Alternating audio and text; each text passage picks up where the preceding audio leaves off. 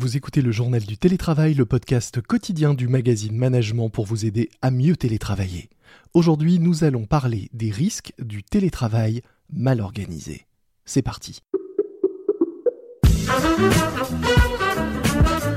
C'est le journal du télétravail.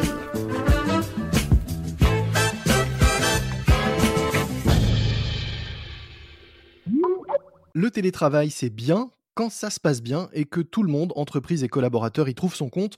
En revanche, quand il est imposé, subi, mal organisé, cette nouvelle forme de travail peut être la cause de nombreux problèmes.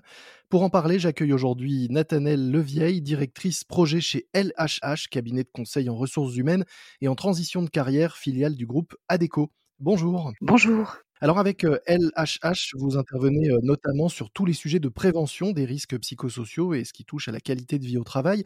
Presque un an après le début de la crise, de votre point de vue, quels sont les principaux problèmes, les, difficultés qui vous remontent des entreprises que vous accompagnez? Je pense qu'effectivement, il faut, le remettre, et ça c'est important dans le contexte actuel, c'est que les problématiques ne sont pas forcément nouvelles pour les entreprises, sauf que leur ampleur est beaucoup plus forte. Mmh Lorsqu'on parle de télétravail, le risque d'isolement, il était déjà identifié avant. Le risque même de problématiques de droit à la déconnexion était identifié.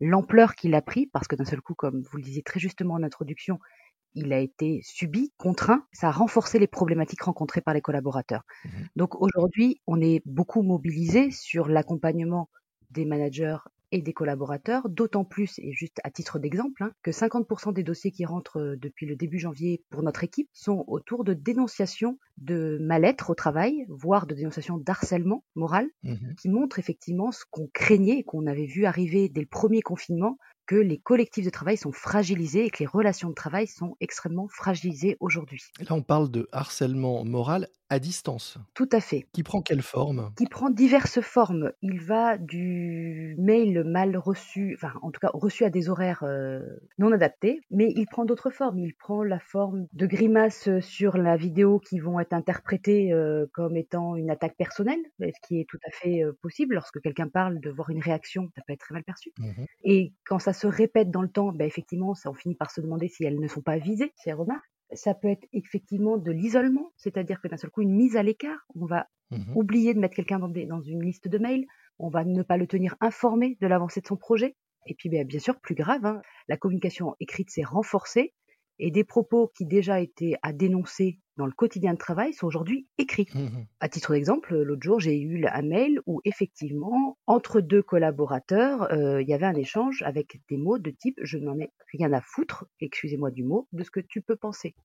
Et ça, c'est des choses qui sont aujourd'hui écrites. Donc une communication beaucoup plus compliquée à, mettre en œuvre à distance et donc tout est décuplé en fait avec, avec la distance. Tout à fait. Quand on dit le lien sans le lieu, le lieu a son sens. C'est des choses qui se seraient réglées peut-être parfois un peu plus facilement lors d'une pause café ou qui aurait fait l'objet d'un échange dans le couloir, entre guillemets, mmh ou en réunion, où ça aurait été recadré tout de suite par le manager le recadrage, du coup, ne se fait pas puisque le manager n'en est même pas témoin. Mmh Et puis, ben, effectivement, des managers qui ont parfois été extrêmement inquiets pour la tenue des objectifs, mais ça ne donne pas une excuse sur la forme que ça prend. C'est-à-dire que la pression mise sur les équipes pour qu'elles tiennent leurs objectifs, elle n'est pas acceptable sur la forme. C'est pas forcément le fond qui est remis en cause hein, de la demande managériale, mais bien la forme qu'elle prend. Une fois le constat euh, fait de cette euh, montée de, ce type de, de problème, de l'isolement, du harcèlement, de comportements qui peuvent être euh, déviants dans la relation à distance, quels sont les, outils ou les solutions que vous proposez pour bah, essayer à la fois d'installer un télétravail satisfaisant pour tout le monde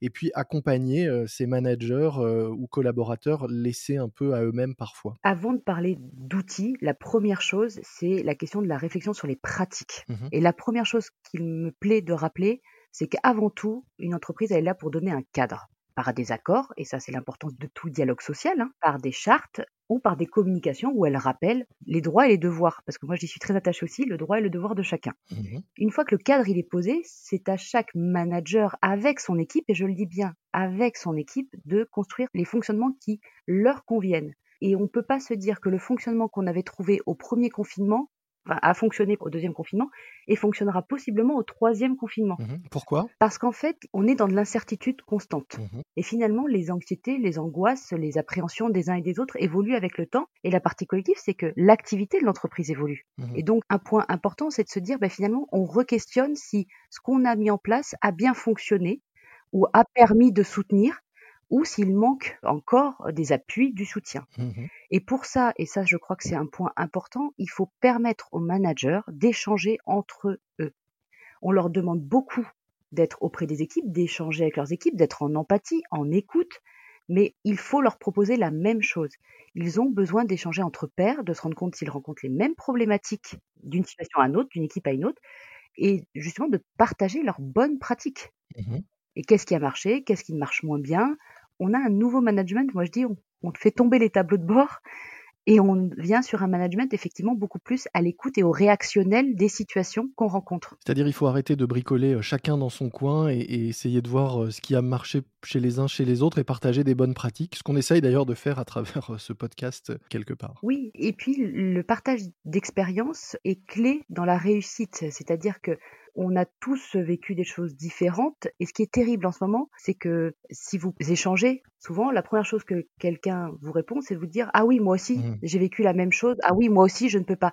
Et finalement, on vient non pas écouter ce que dit l'autre, Mmh on vient lui rapporter tout de suite ce que nous on vit nous-mêmes en tant qu'individu. Mmh Un manager aujourd'hui, on lui dit ben non là, vous dites pas ce que vous vous vivez, vous écoutez vos équipes et vous prenez en compte ce qu'ils ressentent. Donc ils ont bien besoin à un moment de pouvoir justement eux aussi exprimer ce qu'ils ressentent. Et de pouvoir se nourrir aussi là par contre de la pratique managériale, non pas de l'expérience euh, personnelle sur comment je gère mon quotidien, mais bien de la pratique managériale de l'autre. Et donc concrètement, comment ça se traduit? Qu'est-ce que vous proposez, vous? Des, réunions virtuelles de discussion et d'échange entre managers de- d'équipes, euh, voire d'organisations différentes? Quel est le- le bon moyen de, de faire émerger cette, euh, cet échange? On avait mis en, en mars 2020 des webinaires sur la prévention des risques psychosociaux Mhm. dans une période sensible, c'est-à-dire dans une période de pandémie, de crise. Et nos webinaires, qui au début étaient peut-être plus centrés sur euh, de l'apport théorique, Mhm. très vite, nous, on, leur a, on a effectivement mis en évidence qu'il fallait plutôt proposer aux personnes d'échanger autour de ce qu'ils vivaient et de leur amener après l'apport théorique ou l'outil qui leur permettrait de faire face à la situation. Et donc, effectivement, dans ces webinaires-là, on est plus centré sur le partage de pratiques. Mhm. Il y a tout ce qui s'apparente hein, à du co-développement, mais qui sont des groupes virtuels d'échange entre collaborateurs.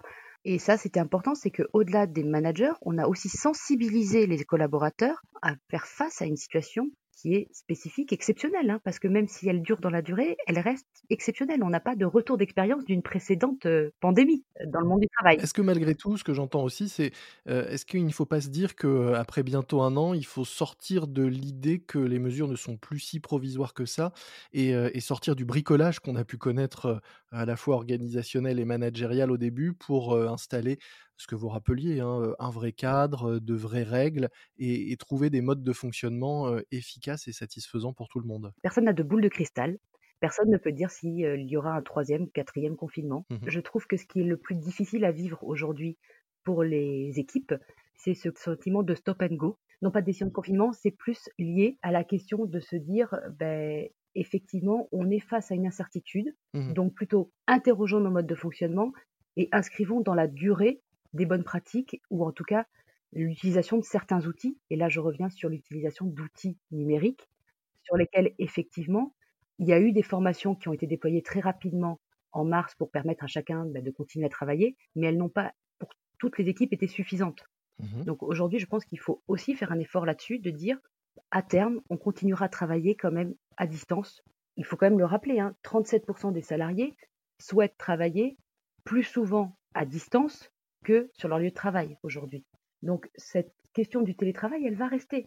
Et donc profitons de cette expérience-là pour en faire quand même une réussite au final. Alors vous avez parlé plusieurs fois de bonnes pratiques. Est-ce que pour terminer, vous pourriez nous lister euh, euh, allez, trois bonnes pratiques que vous voyez revenir régulièrement et qui vous semblent efficaces et transposables dans beaucoup de, de cadres différents? Alors, en étant vigilante à ne pas euh, faire euh, l'erreur que j'ai pu voir effectivement aussi dans certaines organisations où les communications ont été perçues parfois comme infantilisantes. Mhm. C'est-à-dire de devoir rappeler à des gens qu'il fallait qu'ils s'habillent le matin avant de se mettre devant leur ordinateur ou de leur rappeler que quand ils venaient au travail, comment ils devaient boire leur café dans le respect des gestes barrières, ça a été très mal perçu par beaucoup d'équipes. Mmh ce qui est essentiel, c'est la question des rituels. Il faut que chaque équipe puisse dire j'ai ce temps-là toutes les semaines pour échanger et pas échanger que autour de sujets opérationnels, pouvoir aussi échanger des difficultés que je rencontre et que mes collègues et certainement peut-être mon manager rencontrent au quotidien. Mmh Après, il y a des organisations qui ont mis en place effectivement le café le matin ou l'apéro Teams,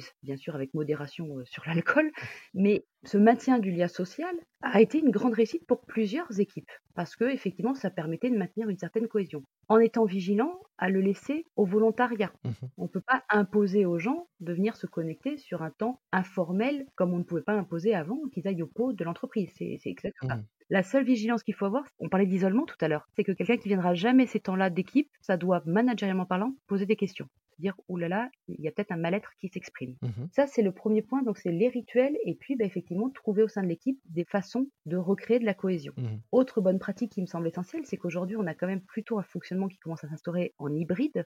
Et donc, en tant que manager, je pense qu'il faut être vigilant que lorsque je croise des collaborateurs qui sont physiquement là, je vais pouvoir leur transmettre des informations. Il faut que je sois vigilant à ne pas oublier que j'ai des personnes qui ne sont pas physiquement là, et que le relais de la, de la communication de l'information doit leur être fait. Mmh et ce qu'on constate aujourd'hui, c'est qu'effectivement, il y a un petit loupé hein, sur ce sujet-là, c'est-à-dire que ben, on oublie de prévenir tout le monde. Mmh Autre chose, c'est la question de la régulation de l'activité. Beaucoup trop de questionnements aujourd'hui sont faits dans les équipes autour de l'équité de traitement. Est-ce que je suis aussi chargé que mon collègue? Quelle est la perspective d'activité? Parce qu'on parle des gens en surcharge, mais il faut parler aussi des gens en sous-charge. Mmh est-ce que possiblement, ben, demain, on a toujours de l'activité? Parce que ça interroge sur l'avenir de mon métier, de mon entreprise. Donc, effectivement, la visibilité sur l'activité, sa répartition au sein de l'équipe, c'est quelque chose de clé. Mmh ça peut se faire effectivement en réunion d'équipe, mais ça n'est pas suffisant. Il faut aussi permettre à chacun bah, de partager autour de leur charge de travail. Et puis, il faut remettre du lien. Aujourd'hui, 55% des collaborateurs qui disent revenir sur le lieu de travail disent le faire pour la vie sociale. C'est-à-dire pour la raison, c'est d'aller voir leurs collègues. Donc ces temps-là, il faut accepter aussi que sur ces temps-là, et ça c'est une question de bonne pratique, eh bien effectivement, il y aura peut-être un quart d'heure, 20 minutes, une demi-heure de perdu parce qu'ils vont se raconter ce qu'ils ont à se dire, mais ça n'est pas un manque d'efficacité ou d'efficience. Ça fait du bien aux équipes. Merci beaucoup donc euh, Nathanelle Levieille. Je rappelle que vous êtes directrice projet chez LHH cabinet de conseil en ressources humaines et en transition de carrière, filiale du groupe ADECO et que vous accompagnez avec euh, vos nombreux euh, collègues consultants plus de 7000 entreprises dans 60 pays. Merci à vous. Merci.